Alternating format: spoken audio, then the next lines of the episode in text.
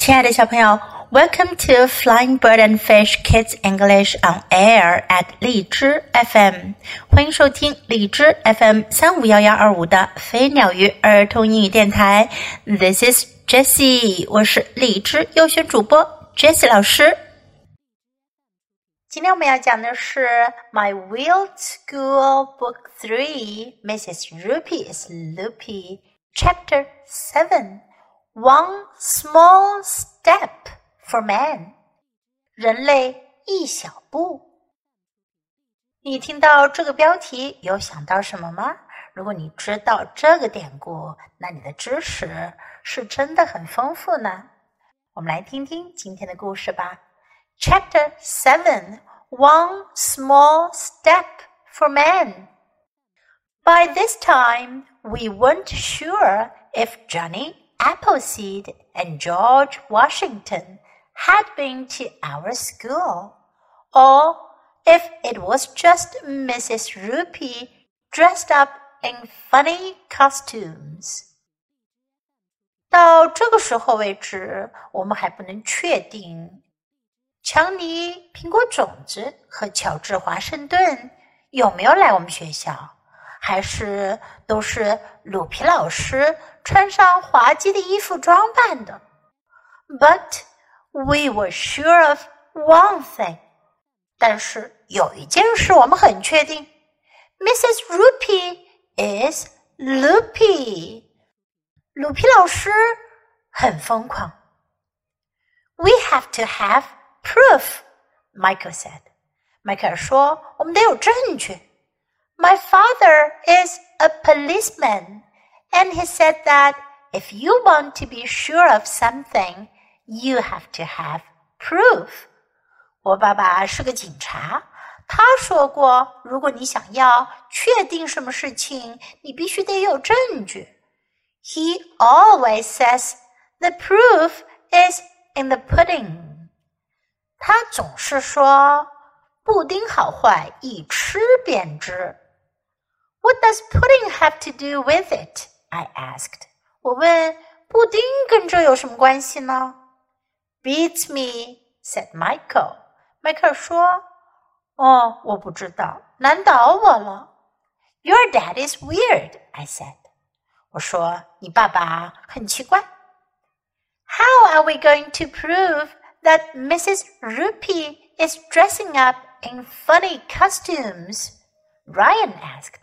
瑞安问：“那我们要怎么样来证明鲁皮老师是穿着滑稽的衣服来装扮的呢？”“We'll get her fingerprints,” Michael said, all excited.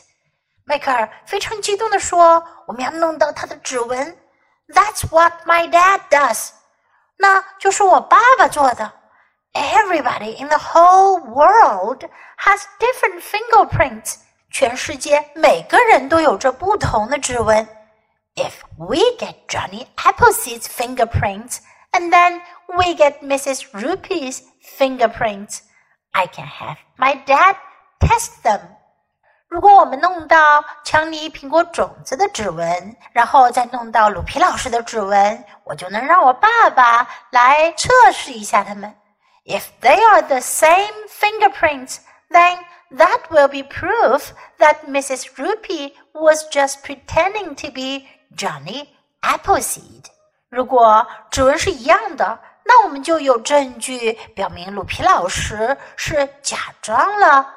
乔尼苹果虫子。Me and Ryan agreed that Michael was a genius. genius。人和我都同意迈克尔真是个天才。The next time we had library。we brought a juice box with us so we could get Mrs. Roopy's fingerprints. 下一次到了我们的图书馆读书时间的时候，我们就带了一个果汁盒子。这样的话，我们就能弄到鲁皮老师的指纹了。But when we came into the library, all the lights were out and the shades were down. 可是，当我们走进图书馆的时候，所有的灯都关了，所有的百叶窗都放了下来。It was really dark. 真的很黑呀、啊。At first, we thought the library was closed. 起先我们还以为图书馆关门了呢。Then we heard a noise. 然后我们听到一个声音。It came from the top of the tree house. 是从树屋的顶上传来的。We all looked up. 我们都向上看去。Somebody was coming down the ladder. 有人正从梯子上下来呢。Whoever it was had on a space suit and was moving in slow motion. 不管他是谁，他穿着一套太空服，非常缓慢地移动着。 Some music began playing over the loudspeaker. 扬声器里传来了某种音乐。The eagle has landed, the astronaut said. 宇航员说：“老鹰号已经降落了。” Finally, the astronaut reached the bottom rung of the ladder. 最后，宇航员来到了梯子的最后一级。 it was hard to see a face through the space helmet. 通过宇航服的头盔很难看到那张脸。It's got to be Mrs. Roopy, Andrea said. 安德利亚说：“一定是鲁皮老师。” I'm not Mrs. Roopy, the astronaut said. 宇航员说：“我不是鲁皮老师。” My name is Neil Armstrong. It is 1969. 我的名字是尼尔·阿姆斯特朗。现在是一九六九年。” I am about to become the first human being to set foot on the moon. 我即将要成为第一名踏上月球的人。Slowly, Neil Armstrong put one foot on the floor of the library. 尼尔·阿姆斯特朗慢慢地把一只脚放到了图书馆的地板上。 that's one small step for man, one giant leap for mankind, he said. 这是一个人的一小步，却是人类的一大步。We tried to convince Neil Armstrong that he was really Mrs. Roopy dressed in a spacesuit, but he kept saying he had never heard of anyone named Roopy. 我们试图想要说服这位尼尔·阿姆斯特朗，他其实是鲁皮老师穿着一身太空服，可是他一直在说，他从来没有听说过有任何人叫做鲁皮的。Neil Armstrong spent the rest of the period showing us books about the moon and the sun and the stars and outer space. 剩下的时间里，尼尔·阿姆斯特朗给我们看了关于月亮、太阳、星星和外太空的书。It was almost not boring, but not quite. 这几乎不算无聊了，但也不完全是。Would you like some juice, Mr. Armstrong? Michael asked, holding out the juice box. 迈克尔问 阿姆斯特朗先生：“您要来点果汁吗？”他递过去了果汁盒子。No, thank you, Neil Armstrong said. I've got to be getting back to Earth now. 尼尔·阿姆斯特朗说：“不用了，谢谢你。我现在准备返回地球了。And I believe you have to go back to Miss Daisy's class. 我相信你们也得准备回黛西小姐班上了。Then he climbed up the ladder and into the treehouse.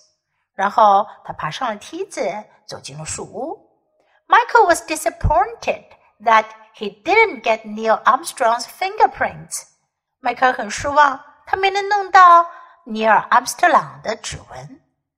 When we got back to class, I told Miss Daisy all about Neil Armstrong stepping on the surface of the moon for the first time.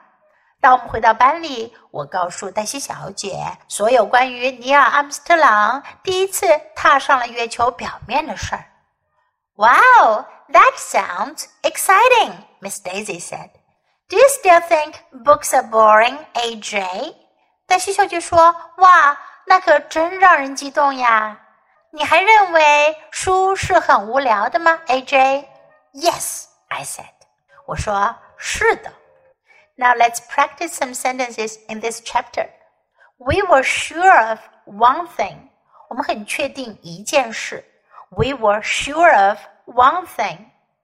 We have to have proof. 我们得有证据。We have to have proof. Beats me. 难倒我了， 我不知道。Beats me. Your dad is weird. 你爸爸真奇怪。Your dad is weird. Weird 表示奇怪的、古怪的。That's what my dad does. 那正是我爸爸干的活。That's what my dad does. Would you like some juice? 你想来点果汁吗？Would you like some juice? No, thank you. 不了，谢谢你。No, thank you 可以用来表示对别人提出的好意的委婉的拒绝。No, thank you. That sounds exciting. 那听起来很让人激动呢。That sounds exciting. Exciting，让人激动的，让人兴奋的。Do you still think books are boring？你还认为书很无聊吗 ？Do you still think books are boring? Now let's listen to the story once again. Chapter 7 One Small Step for Man. By this time, we weren't sure if Johnny Appleseed and George Washington had been to our school, or if it was just Mrs. Roopy dressed up in funny costumes.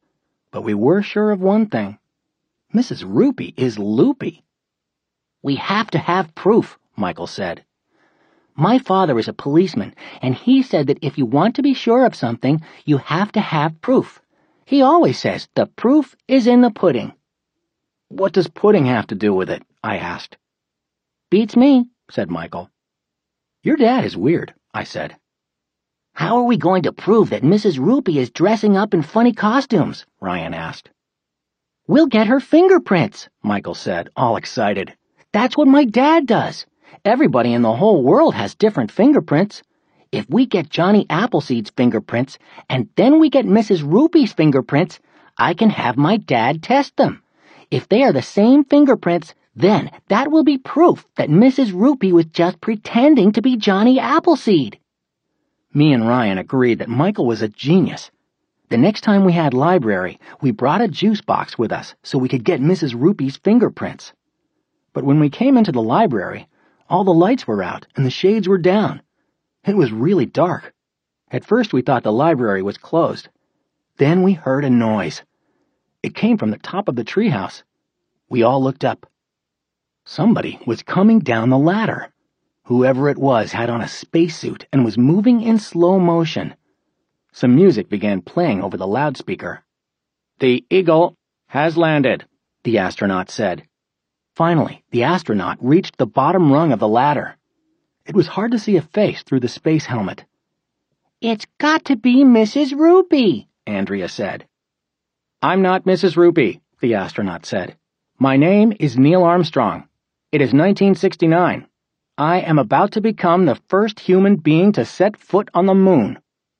Slowly, Neil Armstrong put one foot on the floor of the library.